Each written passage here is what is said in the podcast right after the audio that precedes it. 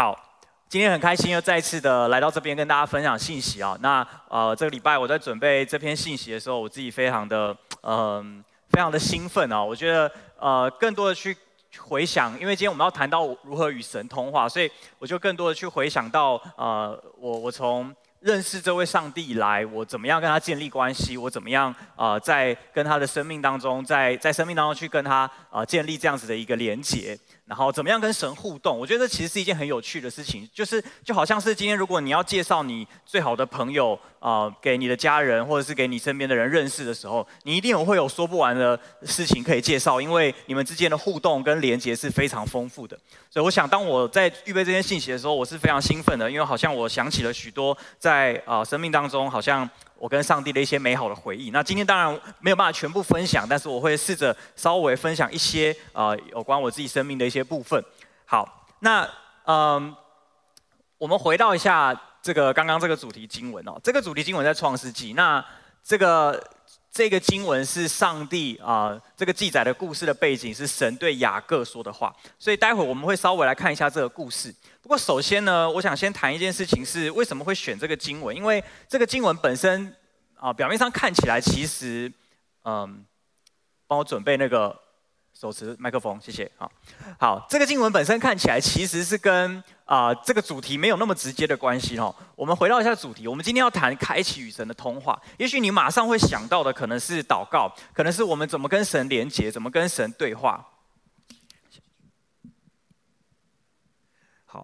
OK，好，这样好多了哈。好，你可能会想到的是我们怎么跟神通话，怎么跟神祷告。所以，呃，当这个主题开始在在谈，在我在预备的时候，我第一个想到的就是祷告。不过，其实对一个基督徒或是对一个跟上帝有关系的人来说，嗯，祷告并不是唯一我们与神交流跟连接的一个管道跟方式。这就好像是你跟身边的人啊、你跟你同学或是跟你家人的关系啊、跟朋友的关系一样，应该不会是永远都是你在讲话吧？好，或者是永远不会都不不不会永远都是对方在讲话吧？这样的话，这个关系是有一点扭曲的，是有一点不太健康的，是会造成另一方的压力的。所以在跟上帝的关系里面，常常也是这样。很多时候，呃，我记得我刚信耶稣的时候，我我很常跟上帝讲话，但是我不知道我要听他讲话，所以我花很多时间跟神沟通，但是其实不是沟通，只是一种单纯单方向的一种抒发跟表达。这并不是一个真实的一个互动的一个光景，所以，呃，我我想要今天把这个主题，把通话这个主题，与神通话这个主题稍微再延伸一点，不是我们怎么跟神讲话，而是我们怎么跟神连接，我们怎么跟神互动。这位看不见摸不到的神，到底跟我们的互动模式是什么？如果我们没有有一个对的期待跟对的方式，我们其实会有很多的产生很多在关系当中的一些不容易。你知道这这个系列主题大家还记得是什么吗？哎，你们都不知道系列主题对不对？你们都只关心今天要听什么对不对？好好，入住父神的家对不对？好，那上礼拜长明跟我们分享就是 check in 嘛哈，就是进到这个家中。你知道 check in 是一件很有趣的事情，就是通常会发生在。啊、你可能订一个民宿或是订一个饭店的时候，你去到那个地方，你需要在指定的时间内 check in，然后确定你要入住，可能三天两夜，或者是就两个晚上或三个晚上这样子的一个时间。那当你在 check in 的时候，他会给你一些住宿须知，对不对？那那个住宿须知上面呢，通常会告诉你怎么跟这个饭店的负责人做一个联系啊，不是负责人啦，就是呃接，就是接会有一个接电话的柜台，你怎么跟他取得联系，来来帮助你排除一些你在住宿上面会遇到的一些问题。好，那这个住宿须知上面就会写得很清楚，有哪一些的步骤或者是哪一些的原则是你必须要找到对的人。OK，那当你找到错的人，你不会得到你需要的东西，所以你不可能去问一个。呃，在清洁隔壁房间的这些清洁人员说，呃，我我我的枕头在哪里？你不可能问这个，因为他不会给你，那个是饭店需要提供给你。我的好，所以我的意思是我们需要知道我们跟神互动的原则是什么。好，我们怎么样跟这位宇宙的创造主互动呢？他这么大，我们这么渺小，要怎么互动呢？呃，我想特别说，今天如果你是刚刚来到教会的新朋友。你可能会很好奇，也许从你刚刚走进来之后，呃，你就很好奇这群人到底在干嘛？他们唱歌的时候会举手，眼睛会闭起来，他们到底在对谁唱？他们祷告，他们好像在说话，但他们不知道，不知道，我不知道他们在跟谁说话。今天我想要介绍给你的这位神，就是一个能够跟你对话、能够听你歌唱，甚至他会唱歌给你听的一位神。他会是你生命中不可多得的知己以及家人。我们当中有许多的人，也许你已经进啊、认识这个神一段时间了，你实际上也真实的跟他在互动了。你透过祷告、透过读经、透过聚会，你其实一直都在跟神互动。但是我今天也想要特别鼓励你的是，很多时候信主久了一段时间之后，我们会遇到一种状态，是这些的互动的模式，渐渐的、渐渐的，好像只剩下一些。外壳只剩下一种仪式感，它是一种，它只渐渐的只剩下一种仪式，它好像就是我就是来教会做这件事情，或是我就是在在睡前我就是祷告，我吃饭前我就是祷告，我就是做这些好像行礼如仪的事，但是它的里面的内涵是什么？你真的有在跟他互动吗？你真的有感觉到那个互动跟交流在产生吗？今天我想要鼓励你的是，甚至甚至我们来聚会也是这样，如果你是在教会一段时间的基督徒，聚会对你来说到底是？到底有没有生命啊？到底是不是一个生命的交流，还是只是一种周末的休闲？就是礼拜六到了，该去教会了。我们最常听到大家讲说啊，好像没要去教会，通常都是在譬如说呃放台风假，或者像之前疫情的时间不能来教会的时候，大家觉得、哦、好想去教会哦。那、平常呢？平常真的大家很正常来聚会的时间的时候，大家就啊今天教会哦，啊晚一点再出现好了。就是你知道，这这这是一件很有趣的事情。我们到底用什么样的心态看待我们进到这个建筑物，坐在这个椅子上面，或是站在这里的这一段时间？我每个礼拜花两个小时在这个会堂里面，或是在分堂点，我在那里聚会，我在敬拜神。我真的在敬拜神吗？还是那对我来说只剩下一个躯壳，只剩下一个仪式呢？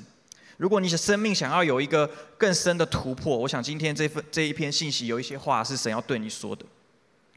今天的主题经文，我们刚刚说过，看起来好像没有跟这个关系有这么直接的连结。但是，啊、允许我这么说，今天我想要跟你分享的是一个在圣经当中一个非常伟大的故事。这个故事，很多人也许是很熟悉的，有一些人可能。可能你没有没有听过，但是今天我们会一起来看这个故事。这个故事是雅各的故事。我先稍微介绍一下雅各是谁。雅各是亚伯拉罕的呃儿子的儿子，就是他的孙子。好，那雅各生长在一个啊非常富足的家庭里面。他的爸爸以撒非常的有钱，因为他的阿公啊亚伯拉罕超级有钱，所以他们就是一个富三代哈。那同时呢，他有一个哥哥，然后呢，呃，他跟哥哥其实存在着一种竞争的关系。好，那。啊、他们是他们是双胞胎，所以当他们出生之后，他们一起成长的过程，他们感情不确定到底是好还是不好，但是但是总之两个男生在一起，好像就是会有一些的竞争的关系。而在这样竞争的关系里面，比较尴尬的事情是他的父母，以撒跟利百加是他的爸爸跟妈妈，但是他们在这样的关系当中，他们自己其实是偏心的，妈妈比较爱雅各，爸爸则比较爱以扫他的哥哥。所以呢，最后在他们家里面就发生了很多的冲突。最严重的冲突就是在最后以上年迈的时候，他要为他的儿子们来祝福的时候，雅各用了一个非常呃呃有巧妙的计谋，骗走了本来要给以扫的这个祝福。那在那个时代呢，父亲给儿儿女的祝福，特别是给长子的祝福，是非常非常重要的。那个祝福象征着他可以延续上帝给这个家族的一个使命跟血脉，甚至是产业。所以对雅各来说，他非常的渴望这个祝福，他就争取，他用想办法用计谋去骗取这个这个祝福。当然，以扫就非常非常的愤怒，所以利百加为了保全雅各的性命，就打发他离开这个他长大的家，然后逃往异邦异乡哈。所以雅各在这样子一个环境当中成长，对他来说，从现在的观点，我们评价这个人，他就是富三代，就是富家公子。他要有要的要有什么就有什么，他应有尽有，他的人生基本上是人生胜利组，是不会缺乏的。另一方面呢，在信仰的生命当中，他又是一个非常好的环境的一个状态。以撒是一个非常敬虔的的人，他对跟神的关系非常的良好。所以在这样的一个环境里面，你可以想象雅各其实，在。物质的世界，或者是我们说属世的世界，或者在属灵的世界，都有非常好的基础。然而雅各并没有因此而真正的认识这位神，信仰对他来说仍然是上一代的事情。而比起这些真实的信仰，他更在意的是自己的喜好，自己在乎的事情。那最后，当他来到了人生的这个阶段，进入了一个生命中他从来没有想过需要离乡背井的情况的时候，这趟旅程也。也成为他雅呃雅各生命中的一个转捩点。好，所以接下来我们就要来看这个故事是从这个梦开始。就是雅各做了一个梦哈。那他到底梦到什么呢？我们一起来念这个经文哦，在创世纪，我们一起来念一遍。来，他做梦看呐，一个梯子立在地上，梯子的顶端直升到天。看呐，神的使者在梯子上上去下来。看呐，耶和华站在梯子上面说：“好。”嗯，这个经文很，这个这个画面很酷哈，就是一个梯子立在地上，然后呢，它是非常大的梯子，直接升到天上哈，然后神的使者在上面哈上去下来，所以呃，这个当然是在网络上找到图片，你可以在网络上找到很多有关雅各做这个梦的一个呃想象的画面。我们当然不知道雅各具体来说到底看见了什么，但根据这个圣经上的描述，大概你可以想象是他在一个地方睡觉，然后呢，他在意象中看见了一个非常难以理解的一个画面。当我在预备今天的信息的时候，我觉得这一个图像非常的鲜明啊，就是它很能够代表一件事情，就是我们跟上帝的互动，我们跟神的关系。它是你你记得这个，你注意这个这个使者是上去下来，他他不是。你知道使者是传递信息的，他是负责把信息传递出去的。所以当雅各看见这个图像的时候，他无疑是在象征着一件事情：是神跟人的关系。透过这一个梯子，透过这一个使者，好像我觉得那是一个邀请，是上帝对雅各说：“你在这个环境长大，你认识了我关于我的这么多的知识，还有你听过了这个父亲母亲所告诉你的有关信仰的事情。”今天我想要让你真正的认识我，我想要让你知道，我想要跟你建立关系，我想要跟你有一个双向的交流，所以我，我觉得这个图像非常的鲜明，我希望你可以一直记住这个图像。好，所以神就是这么渴望跟我们建立这样子的关系。好，然后呢，雅各的反应是什么？啊，我不知道如果是你的话，你的反应什么？雅各的反应，我们来念一下预备，来，雅各睡醒了，说：耶和华真的在这里，我竟不知道。他就惧怕，说：“这地方何等可畏！这不是别的，是神的殿，是天的门。”好，这非常有趣哦。他的反应是什么？惧怕。你面对什么事情会惧怕？面对你不了解的事情。你面对什么事情会惧怕？面对你无法掌控的事情。你知道，很多时候基督徒，我们想要掌控我们跟上帝的关系，我们觉得我们按照什么样的方式祷告，上帝就应该要回应我，应该要怎样子的来来来跟我互动。好像我我我祷告的 A，我就应该得到 A，或者是我想要做一件事情，我跟上帝求这件事情就应该按照我想象的方式来发生。我们没有办法接受神有他的心意，有他的计划。你知道这件事情，如果换作是你跟身边的同学的关系，你都会觉得很很不可思议啊！你你今天跟一个人讲话，去或是跟一个人讨论事情，你会预你会合理的期待他给你的回应完全是按照你的想象吗？这基本上完全是不太可能在真实生活中发生的，对吗？可是我们却会这样子的去期待我们跟上帝的关系，好像上帝应该按照我们的喜好来回应我们。但事实上，雅各雅各在在他的生命当中，他对上帝是没有概念的，他不了解这位神，所以他才会惧怕。但同时呢，雅各也认出了上帝的同在，他在这个地方他看见了，哇，神真的在这个地方，我竟然不知道。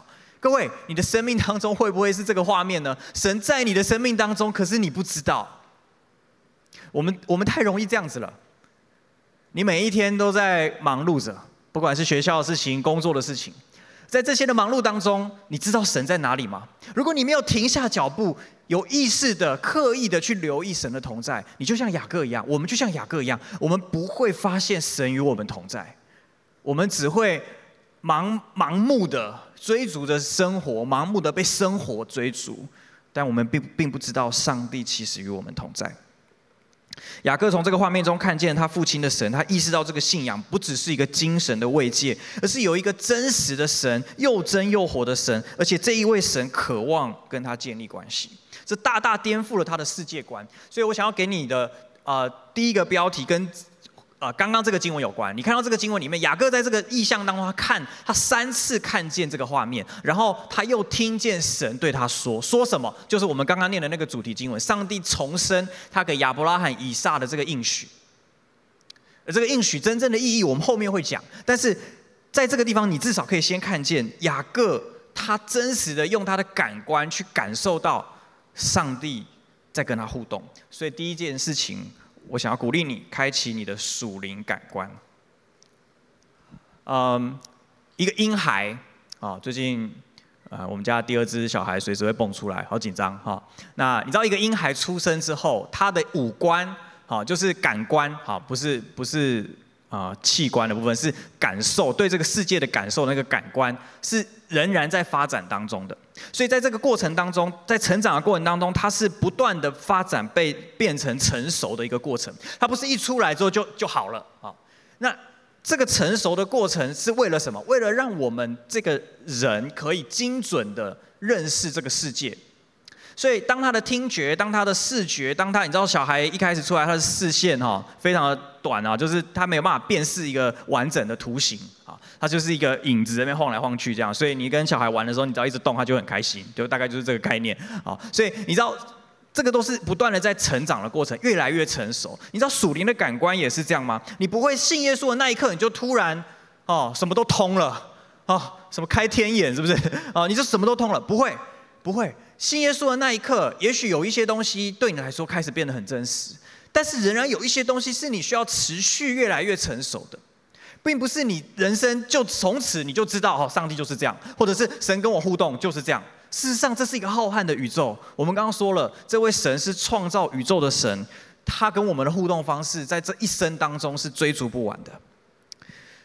神透过我们属灵的感官来跟我们交流，所以也许今天你第一次来到教会，你并不知道，原来我们的生命当中，除了我们的感受这个世界的感官，我们还有一个感受属灵事物的感官。这是个感官是需要被开启的。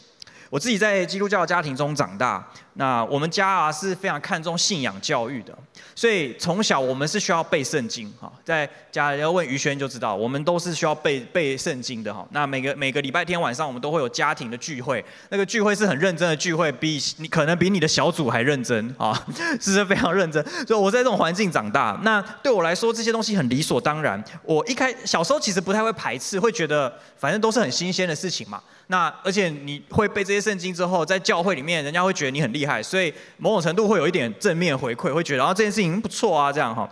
那所以这没有什么，对我来讲没有什么问题。可是说真的，这个上帝到底是谁，我还是搞不清楚。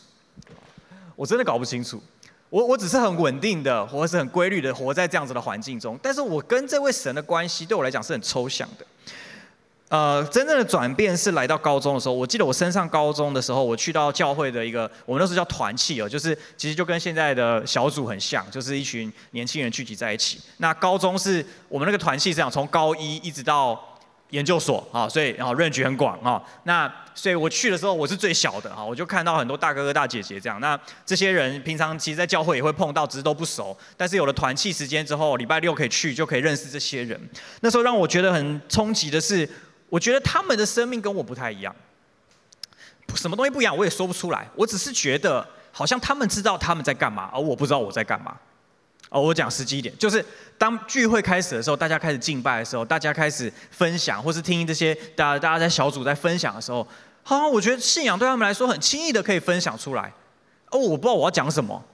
我觉得我从小听了这么多圣经故事，背了这么多圣经的经文，然后真正要分享生命的时候，我讲不出个东西。我到底这段时间在干嘛？我我开始发现我不认识神。各位，这是一个非常重要的开始。就像雅各一样，他感到惧怕，他发现他根本不认识这个神。这个通常是我们生命这个属灵感官的开始、开启的一个起点。你要意识到我们还不够认识神。所以我就开始想要找方法，我想要知道这位神是谁，他到底有什么魅力，让这一群人可以这么认真，可是看待跟他的关系，可以分享这么多有关生命的事情。当时我其实没有什么好的方法，我没有什么太多的课程可以上，我能够做的事情就是读经，就是祷告，试着好像用我所知道的方式跟神交流。可是你知道非常挫折的，圣经看不懂就算了，祷告还会睡着，非常痛苦。你知道，就对我来说是很挫折的，就是。大家很享受做这件事情，而、啊、我做起来没什么感觉，然后还会你知道飘到另外一个世界去啊，所以对我来说很痛苦。我觉得这没有帮助。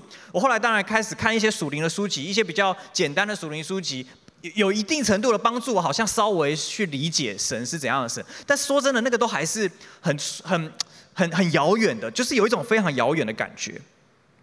嗯，同时我那时候念一中哦，那我身边的同才呢？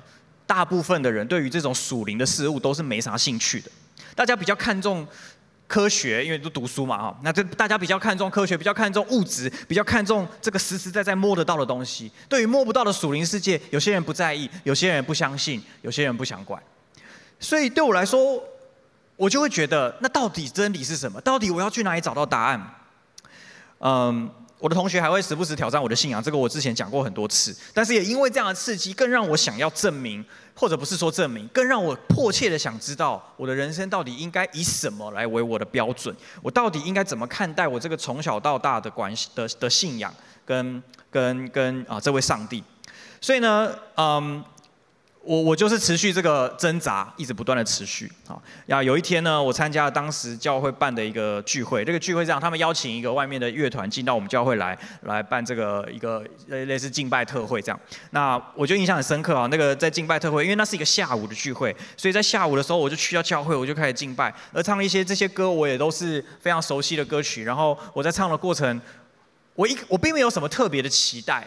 但是就在那个 moment，我我突然之间意识到一件事情，就是我不记得那首歌，但是我记得我当时心中有一个非常深层的一种感受跟想法，就是我很脏，我不干净。不要误会，我有洗澡，但是我那个深层从好像从灵魂深处发出来的一种呐喊是：我很脏，我不干净，我我为什么在这里？OK，这是一种没有办法解释的事情。但是我就觉得为什么是这样啊？然后接着我就开始哭，我没办法唱歌了，我就开始哭。可是，可是那个哭呢，那个流泪又不太像是，因为我很不干净，所以我觉得我很烂，然后我很想要，然后我然后我觉得我很废，我觉得呃可能有人控告你，或是有人定你的罪，有人一直骂你的时候你会哭，不是那种感觉，它比较像是一种比较正面的一种。流眼泪，它是它是一种感动，可是那种感动我当下其实形容不太出来，我只是觉得好像有一种温暖的流在我的心里面，在那里。然后因为我觉得我很脏，我觉得我不干净，可是我怎么会感受到这种接纳、包容跟爱呢？这是怎么回事？这怎么会同时发生呢？就在那我的在那个当下，大家还在敬拜的时候，我自己是内心充满了一个这种很矛盾的感觉。我怎么我这么不干净，我这么脏，为什么还可以被爱，可以被接纳？那是那其实更像是一种赞叹，更像是一种不可思议的感觉。而这份超乎寻常的爱，就开启了我生命当中的一个属灵的感官。我后来才知道，当下其实是圣灵光照我的心，让我看见自己骄傲的外表下藏着一颗破碎的心。我读一周嘛，都很骄傲啊，都觉得自己不可一世，都觉得自己很厉害，都觉得自己想要证明些什么。但其实你的内心，我的内心深处是充满破碎的，是有很多的否定的，是有很多渴望是没有被满足的。而同时，圣灵也将耶稣舍己的爱放在我的里面，开启了我的属灵的感官，使我第一次跟这位宇宙的创造主有了一个第一次的互动跟交流。所以我想要鼓励你，今天你也开始这样，你也可以这样祷告。属灵感官的开启不是一次性的事件而已，它是一段旅程，是你这一生从你开始的那一刻就不断不会停止下来的旅程。我想邀请大家念一下以弗所书十七到十八一章十七到十八节，一备来。求我们主耶稣基督的神，荣耀的父，把那赐人智慧和启示的灵赐给你们，使你们真正认识他，照亮你们心中的眼睛。这是保罗对以弗所的祷告。这个祷告后面还有，我就没有把它全部放上来。可是这里你看到很重要的一件事情是，保罗说：“求这位父神。”把赐人智慧和启示的灵赐给我们。换句话说，开启属灵感官这件事情，不是你透过努力来做到的。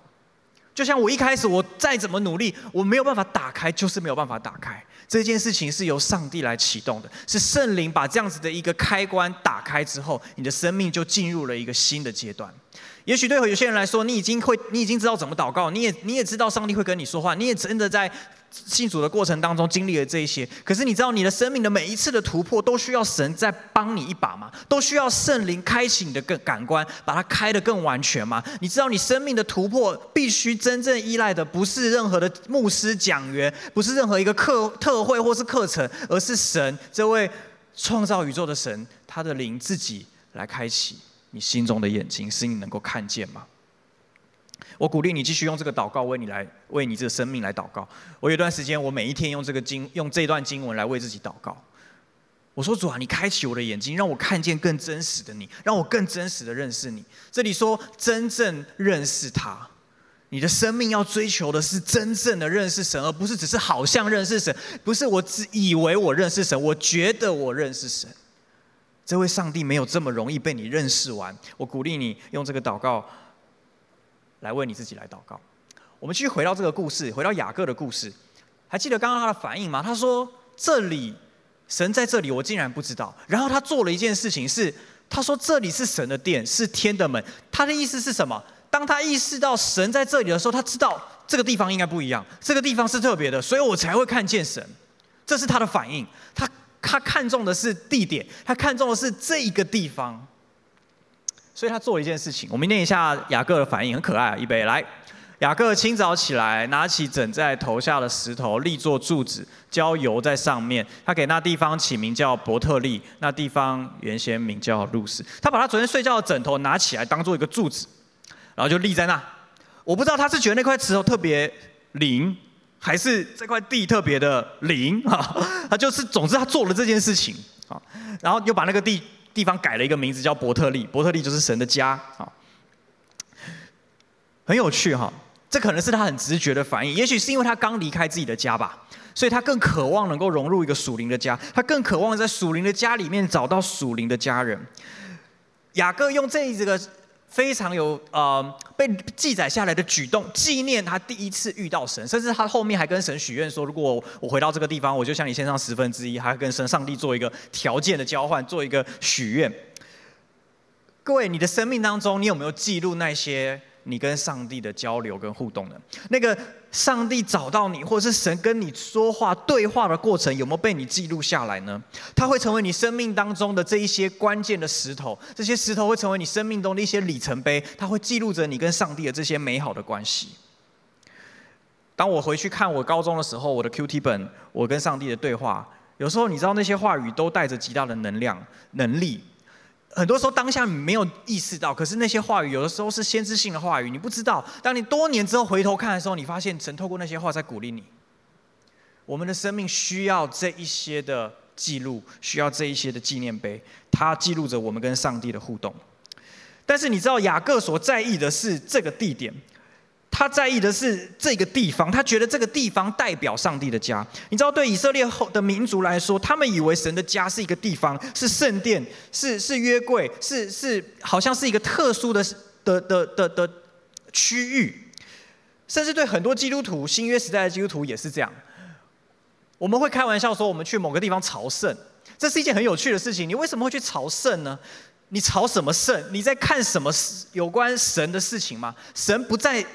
神不只是在那些你认为很神圣的地方，神是在你生活当中的每一天。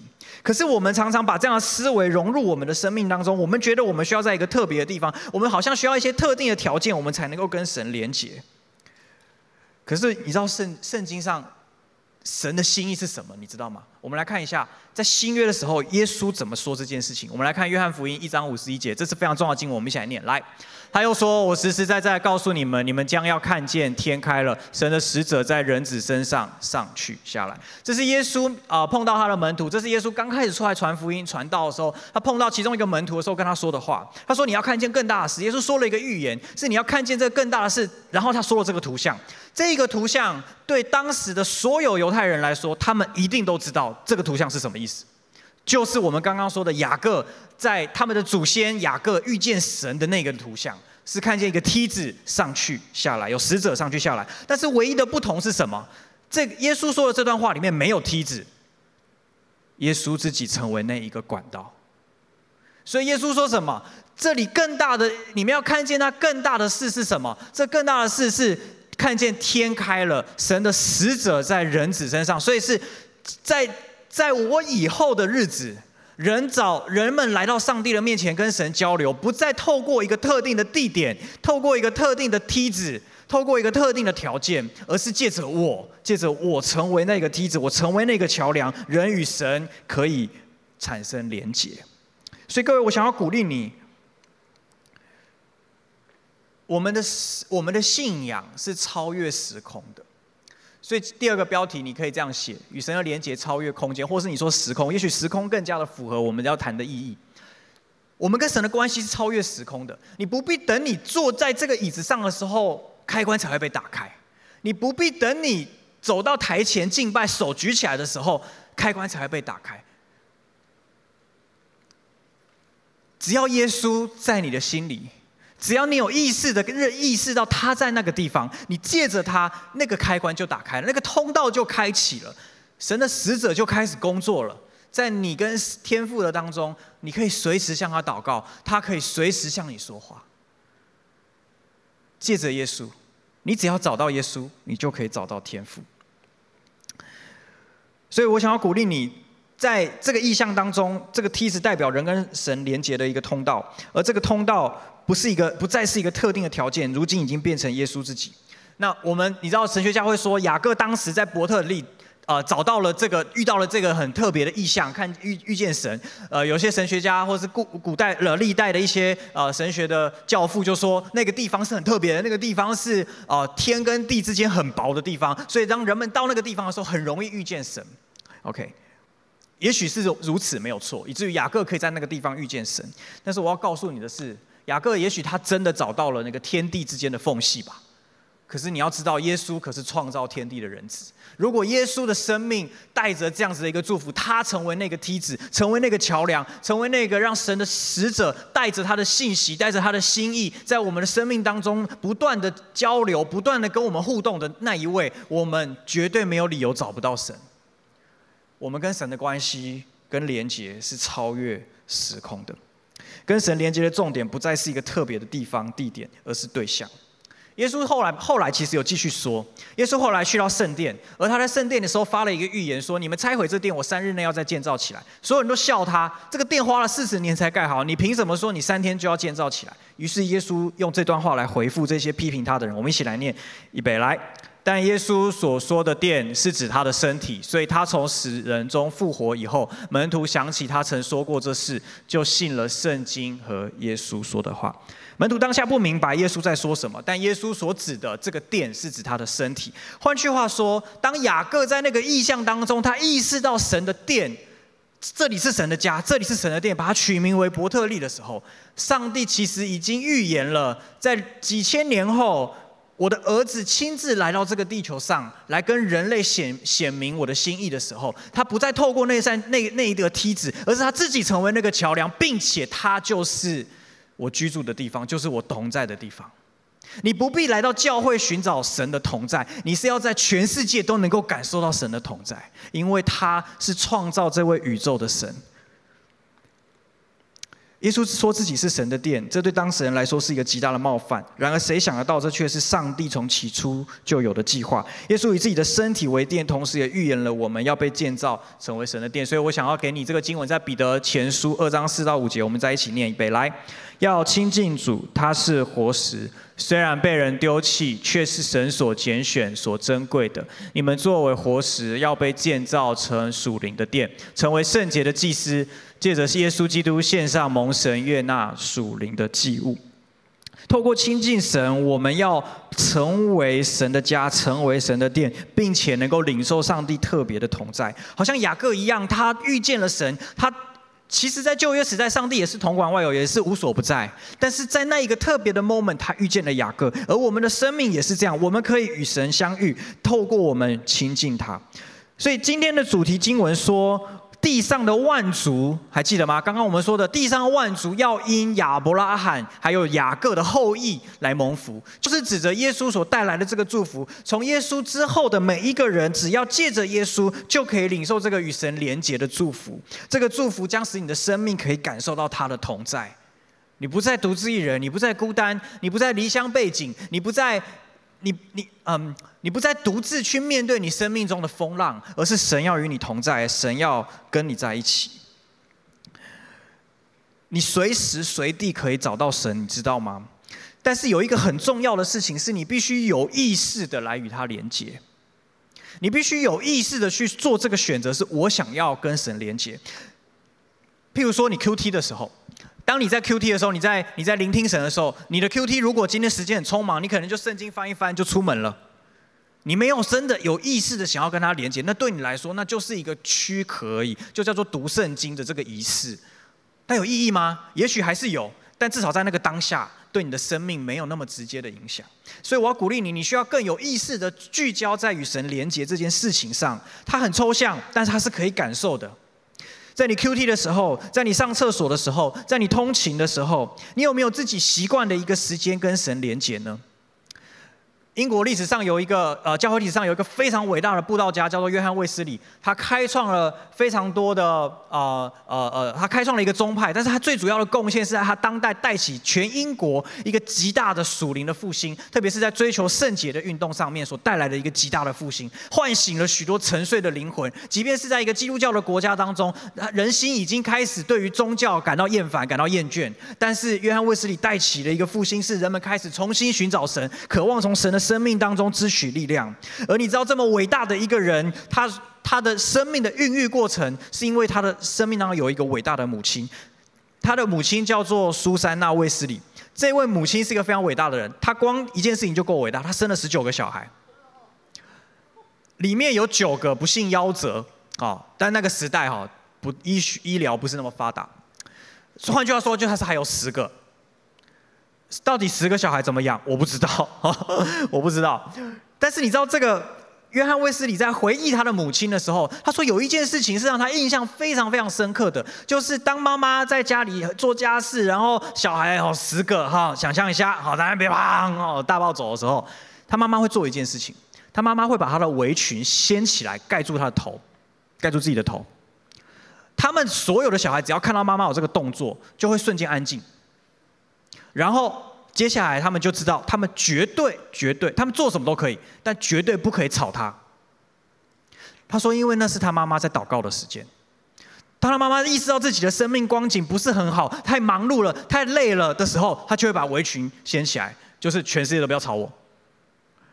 然后他们小孩就很乖，就就自己玩自己的啊，反正有十个嘛啊，就 互殴也可以这样啊，但是就不吵他，让他好好好的。亲近神，你知道我们的生命需要像这样子的一种习惯吗？我们需要有意识的知道我们要要与他连接，我们不要只是在那些负面的当中，只是抱怨，只是埋怨，只是那里好像一直抒发，我们会比较好过。我们不要只是因为我们状状况不好，我们就觉得啊，我们就放松，我们就我们就一直看 YouTube，我们就一直做一些对我们的生命没有实质意义的事情来麻痹自己。这些事情没有办法让你从神那里支取力量，只会让你渐渐忘记你到底是谁。我们需要向这位母伟大的母亲学习，她的生命，她她没有什么很伟大的贡，就是作为在在在教会或者是什么，但她光这件事情，光她养育出，你知道她养育出三呃，他们好像有三个小孩，三个儿子，这三个儿子里面，约翰卫斯理跟他的弟弟，另外呃理查卫斯理是当英国当代非常有贡献、非常有影响力的这些这个神学家跟布道家。他们带来的属灵的复兴，到今天还影响着教会界。这些一切的力量是从一个跟上帝紧密的连接开始的。所以我想要鼓励你，让你的生命跟神可以真实的连接。你要亲近神，你要真实的来亲近他。好，我们再回到这个故事里面哦。刚刚我们说，呃，刚刚这个经文最后说，这个是。借着耶稣基督献上属灵的祭物，你知道祭物这件事情很有趣啊。在旧约的时代呢，人们要到圣殿去敬拜神，他们要跟神交流，他们需要去到圣殿，而且他们还需要带东西去，他们要带羊、带带牛、带斑鸠啊，就看他的状态是什么，还有他的经济能力，他需要带这些东西去献祭，他们才能够跟神有关系，才能够跟神交流。而到新约的时代呢，耶稣告诉我们，这个祭物不再是牲畜，我们献上的不再是这些牲畜，而是一个属灵的祭物。好，请问一下，什么是属灵的祭物呢？希伯来书的作者是这样告诉我们的，我们一起来念希伯来书十三章十五到十六节，预备来。我们应当借着耶稣，常常以颂赞为祭献给神，就是那宣认他名的人嘴唇所结的果子。只是不可忘记行善和分享，因为这样的祭物是神所喜悦的。好。这里谈到我们需要以颂赞为祭献给神，赞美、敬拜、感谢，这个绝对是我们跟神连接的一个最重要的一个管道。在这个系列的最后，我记得我们会谈到敬拜，对不对？好，那到时候会有更深入的分享。所以今天我我我我想这是一件很重要的事情。我们来到神的面前，我们到底带着一个什么心态？我们是想要得到祝福吗？我们想要我们想要上帝怎么样子祝福我吗？这这没有错。但是但是各位基督徒，各位想要认识神、想要跟神交流的年轻人，我们来到上帝的面前，有一个最重要的态度，是我们要来敬拜他，我们要献上我们的颂赞跟感谢。你知道做这件事情本身不会让你有什么好处。对吧？你今天称赞一个人，会让你有得到什么好处吗？没有，好处是那个被你称赞的人得到的，对不对？可是你要知道哦，为什么上帝命令我们、吩咐我们要这样子的来敬拜他跟赞美他？不是因为他需要被赞美或者是被敬拜，而是我们需要知道我们生命的主权是什么。当你没有一个敬拜跟颂赞神的一个习惯的时候，我们的生命会以自己为主。你即便是一个基督徒了，你还是你的主人，还是你自己。你的喜好、你的情绪，就是决定了所有的事情。你没有一个主在你的生命当中，所以为什么颂赞神、赞美神、敬拜神这么的重要？因为那是我们亲近神的第一件、第一个非常重要的步骤。先搞清楚我们的位置，谁是我们生命的主人。我们才会知道接下来我们可以怎么回、怎么回应、怎么跟他互动，这是一个非常重要的动作。不过今天我想要专注在这个经文的后半段。这个经文的后半段提到说，只是你不可忘记行善，还有分享，因为这样的祭物是神所喜悦的。你注意到了吗？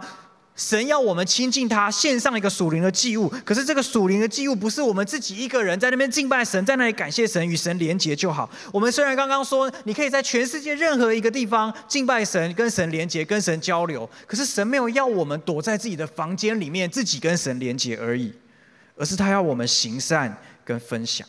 行善跟分享这件事情，其实也是使我们能够与神连结的一个很重要的事情。有一些有一些少部分的基督徒，当他们在教会久了之后，他们会渐渐的对于信仰、对于教会生活感到一些的疲乏，所以他们就会产生一种想法，他们会觉得说，圣经不上不是说基督教看重的就是关系嘛，所以我跟神的关系，我自己好好读经祷告就好，我有维持跟神的关系啊。那与神的连结也不再局限地点嘛，我在家里可不可以敬拜？我在家里做这件事情就可以了。何况现在有线上直播，我在家里看直播难道不行吗？我为什么一定要来到教会呢？乍听之下非常有道理，可是你知道吗？这种想法就是完全忽略了希伯来书后半段所告诉我们的：你不可以忘记行善跟分享。请问行善跟分享，在你只有一个人的时候有办法做吗？请问你是要对谁行善跟分享？跟自己吗？那就没有意义了，那就没有意义了。所以这很重要的是，我们需要跟人连结，我们需要在跟人的连结当中去找到神，这是一个很重要的记物。所以不要忘记。神的家里还有别人，你进入了父神的家，这个家有别人。你知道，如果你搬家到一个新的地方，你是需要敦亲睦邻的，你知道吗？你需要跟隔壁的这些邻居们打好关系，你需要跟他们维持一个好的交流，好的一个一个一个呃一个互动，因为大家住在一起，大家可以互相帮忙，大家可以建立一个好的关系。难道进入一个属灵的家，我们不需要爱邻舍如同自己吗？这是耶稣的吩咐，也是耶稣的命令，要我们爱邻舍如同自己。我想跟你分享我的一个故事啊，我今天都讲高中，因为高中真的是我整个旅程的起点，所以有很多回忆啊。我高中的时候做了一件我自己觉得蛮蠢的事情，非常蠢。我不知道我们讲过，那那个那件事情是这样，就在我高三也准备要毕业，就是我呃应该说准备进入高三的时候，我就意识到我只剩一年待在这个学校，然后跟同学在一起。所以呢，我就 我当时因为对我对信仰也是懵懵懂懂，然后就是一个 啊一头热，我就觉得我应该要做点什么，我应该为我同学做点什么。他们都不跟我来教会，哦，除了圣诞节之外都不跟我来教会。那到底我可以为他们做什么？我就很想要祝福他们，很想要关心他们。我不想要漏掉任何一个人。虽然我跟其中的一些人比较熟，跟有一些就是会有一些你比较熟的跟你普通的朋友，可是就觉得我不想要漏掉任何一个人。好，我做了一个决定。因为是最后一年嘛，那那个时候你知道那时候还还没有就是网就是网络没有那么就是反正那时候那个通讯软体没有那么发达，就是手机而已。那手机所以就是记大家的电话什么的。好，那我们那时候班上就做了一个通讯录。那我真的不知道为什么那个通讯录上面除了电话之外还要记大家的生日啊，我不知道为什么，就是我们就有那个东西。那我就想啊，不然这样。帮我生在大家生日的时候，我来做点什么好了。那我就我就因为我也我也不想要太复杂，我也想不出什么太复杂的方式。我就用一个非常无聊的方式，就是我就买了一盒经文小卡，然后呢，我就生日的时候，我就送他们一张经文小卡。但你知道我很孬，我不敢当面送，因为你知道我们读一中，然后都男生，啊、你男生送男生金文小卡，超怪，我不知道在干嘛，哦，所以我不敢送，我就超害怕，我就觉得天啊，这会出事的吧，哦，所以我我现在回想起来都有点觉得有点荒谬啊，但是就是这样。然后我就我就真的我就呃在他们生日的时候，我就写金文小卡，然后。我我现在想起来觉得很好笑啊！我用一个更容易被误会的方式做这件事情，就是我塞他们抽屉，就是更不知道在干嘛哈，更不知道你想干嘛这样，然后我就做了这件事情哈。啊，我真的做了一整年，那刚好一整年我把班上所有人的生日都遇过了哈，所以就全部做完了这样。好，嗯，好，我想分享的重点是这件事情带给我的影响。其实同学的反应我并不意外，因为一定会有人觉得你在干嘛啦？反正就是哈，啊有些人就当作没看到哈，就是不在意这样啊。好，我不意外这些反应，我比较讶异的是什么？我比较压抑，压抑的是我心里的状态，因为我太，你知道，其实我很焦虑，做这件事情我本身是很焦虑，因为我就很奇怪嘛哈。然后，可是我觉得心里面就是有这个感动，你不做好像又不行哈，就觉得应该要做。但我比较压抑的就是，当我克服那个焦虑跟那些的眼光，我真的做了这件事情之后。我的心里面产生一种我没有预期到的反应，是我突然觉得很快乐，我突然觉得我在做一件很有意义的事情，我甚至没有办法解释那个意义是什么，因为没有人因为这张卡片信耶稣，你知道吗？我我没有什么实质的回馈马上到我身上，反而要面对一些奇怪的眼光。OK，懂我意思啊？好，但是我我心里面产生一种很很深的一种。呃，满足，那种满足是我前所未有经历的。然后呢，这一种满足就让我有动力继续把这件事情完成。所以我到现在还是没有办法想象我是怎么完成这件事情的。但是这是一件很小的事情，可是你知道这件很小的事情，却让我对于信仰有一个全新的意的体会。我在一个没不是对这个信仰，甚至是排斥，甚至是不太在乎的一个环境里面。我用一个非常微小的行动，我没有改变任何人的宗教，但是我改变了我跟这个世界互动的方式。而在这个改变当中，真正被改变的人是我。我感受到上帝的爱，我感受到我在跟神交流，我感受到父神的心，我感受到他的心肠。你知道那个时候，我每一天上学骑脚踏车的过程，我就是为同学祷告。你知道那个为同学祷告这件事情，已经变成一种行。呃，公式，因为我就是每天都做，所以就是没有什么感觉。但是在高三的那一年，我在为同学祷告的时候，我是会在，我是会在讲，我是边骑脚踏车边祷告边哭的。我不知道为什么，我同学可能也不知道啊。但是，但是你知道，这对我来说是很奇怪的一件事情。我不是一个这样子的人，可是我竟然经历到这种感受，你知道吗？我属灵的感官又被打开了。为什么？因为你献上了一个属灵的祭物，这个祭物叫做行善，叫做分享。我没有做什么伟大的事情。我都还没有做什么伟大的事情，这件事情就已经在我的生命中发生。所以我想要鼓励你去向这个世界行善，做些好事吧，向这个世界做些好事吧。在教会当中，有非常多的年轻人对这个世界是有怀抱极大的梦想跟负担的。我们想要解决世界上很多的问题，我们想要帮助很多人的生命。在北京，我们现在有一群人在做街友的关怀。他们不是拿物资去给街友，因为其实这些街友物资非常的充足啊。在台北有一个区域的地方，那这些大哥大姐呢，是我们渴望去认识、渴望去关怀的对象。我们希望可以跟他们的生命产生互动，我们希望可以听他们的故事，我们希望可以参与在他们的生命当中。我们有一群非常热血的年轻人，每个礼拜走上街头，去跟认识、去认识这些大哥大姐。当你做这件事情的时候，你不会只知道你做了什么。你更真实的，你会知道你跟神互动，你跟神连接，因为神就跟你在一起。保罗也是这样说的。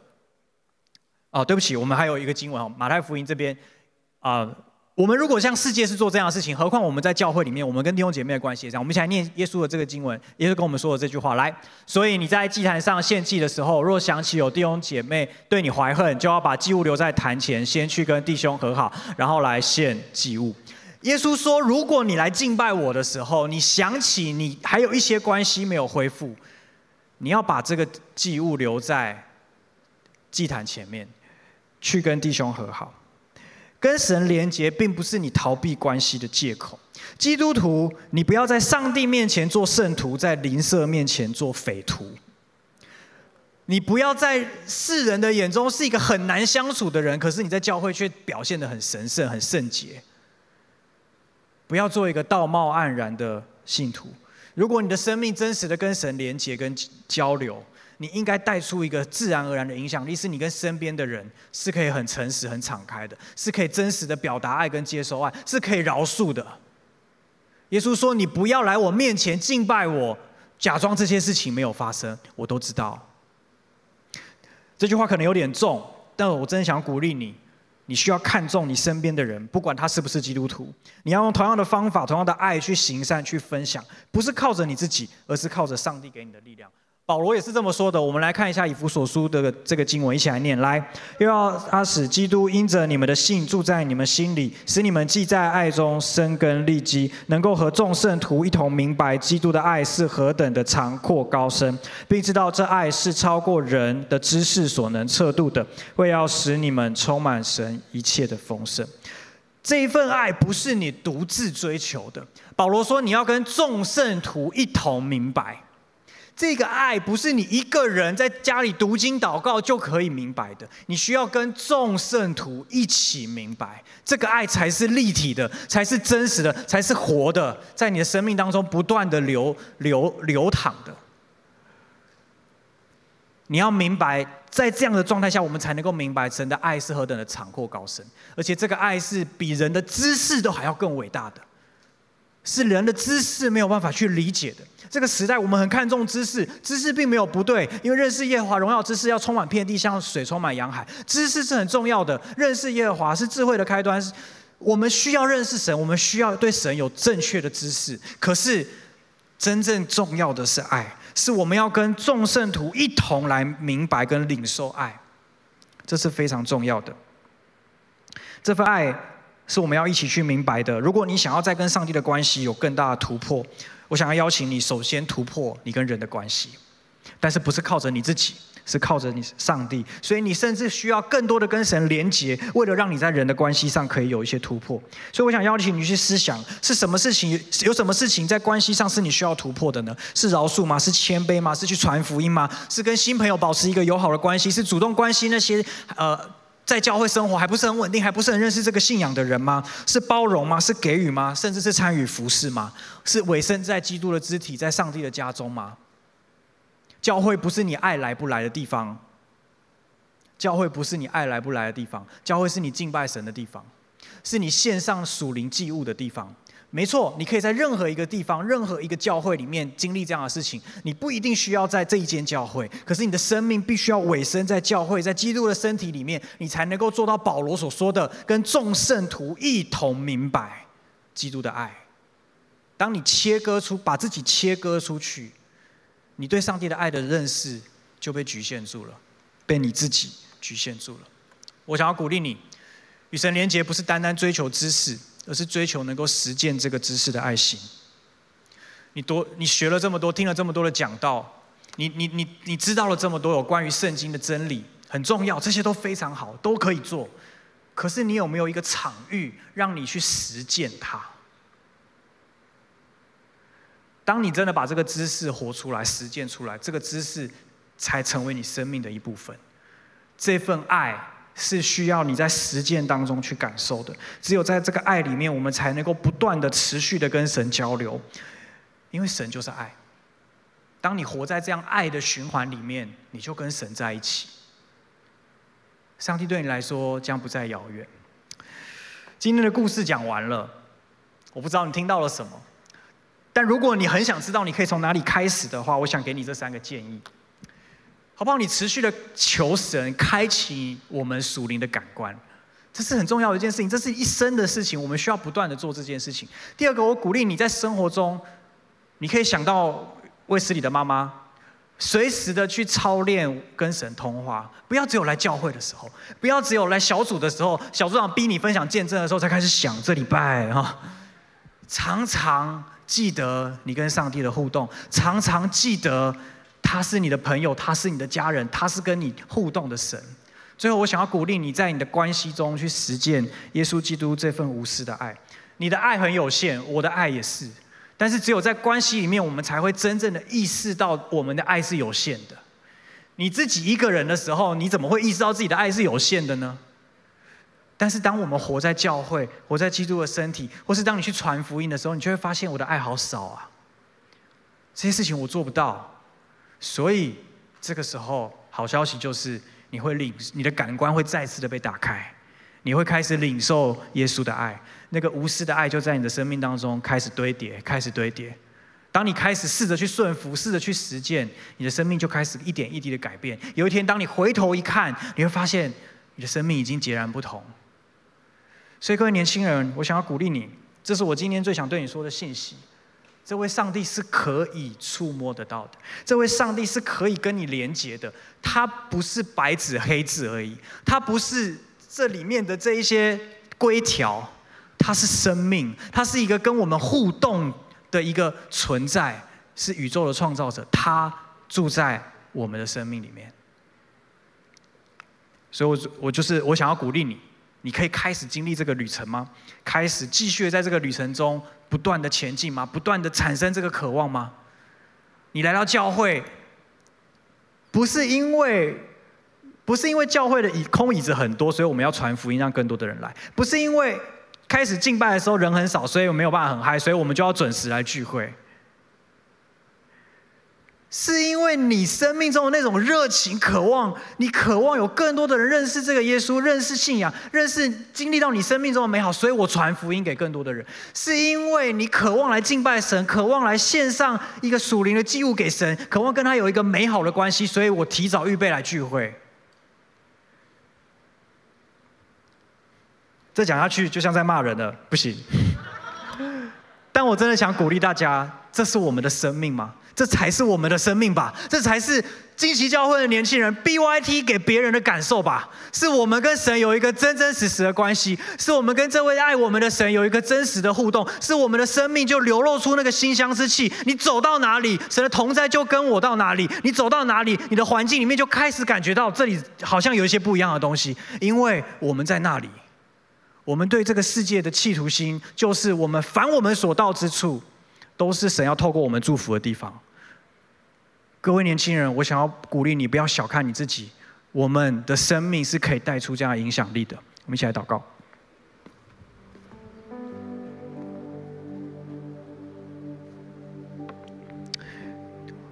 第一个，我想要为我们当中一些基督徒来祷告。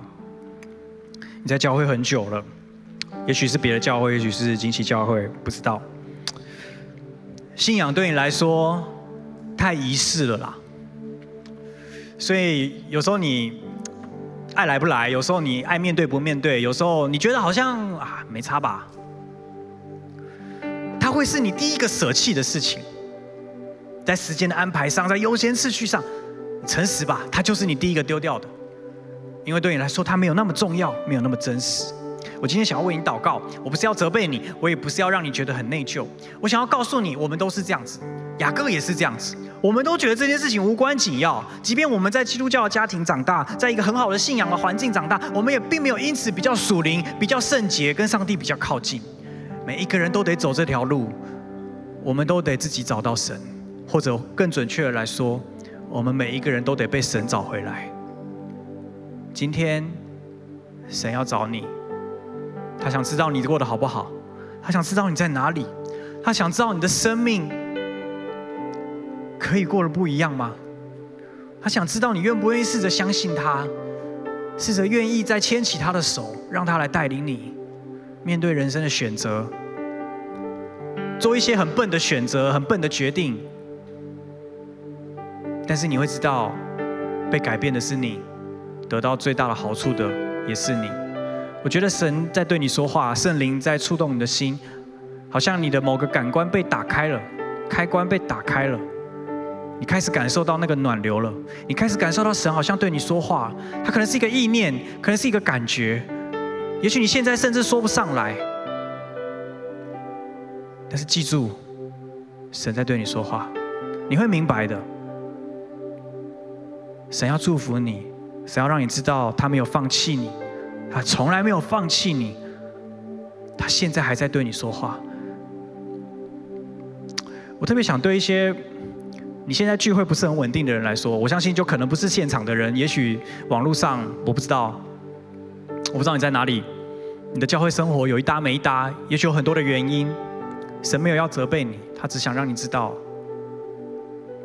他想要你回家，他一直都想要你回家，他想要你跟他有一个真实的关系，不是一个宗教，不是一个基督徒的标签，而是一份活生生的关系，在你跟他之间。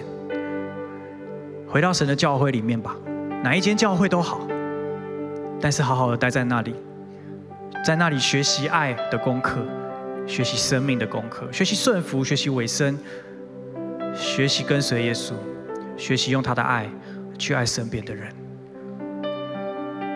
欢迎回家。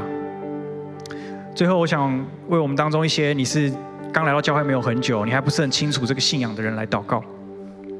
我想要鼓励你，我相信。神对你的心意是美好的，这个信仰真的这么好，真的这么棒，就像你今天所感受到的一样。我相信神也要帮助你的生命，开启你的这个旅程。所以接下来我要做一个祷告，邀请耶稣进到你的生命当中来。如果你愿意的话，你可以一句一句跟着我祷告。我相信这个祷告会开启你某部分属灵的感官，你会开始踏上这个美好奇妙的旅程。我们一起祷告说：亲爱的耶稣，亲爱的耶稣，谢谢你带我来到这里。我想要邀请你，进到我的生命中。成为我的救主，成为我生命的主，赦免我一切的罪，饶恕我的过犯，开始开呃开始带领我的生命，开始带领我的生命，开启我属灵的感官，使我可以真正的认识你，带领我加入一个美好的教会，让我可以在这里感受你的爱，谢谢你。祷告奉耶稣的名，阿门。如果你做这个祷告，我非常恭喜你，耶稣已经进到你生命当中，你的生命开始一趟传奇的旅程。希望有一天轮到你来跟我们分享属于你跟天父的故事。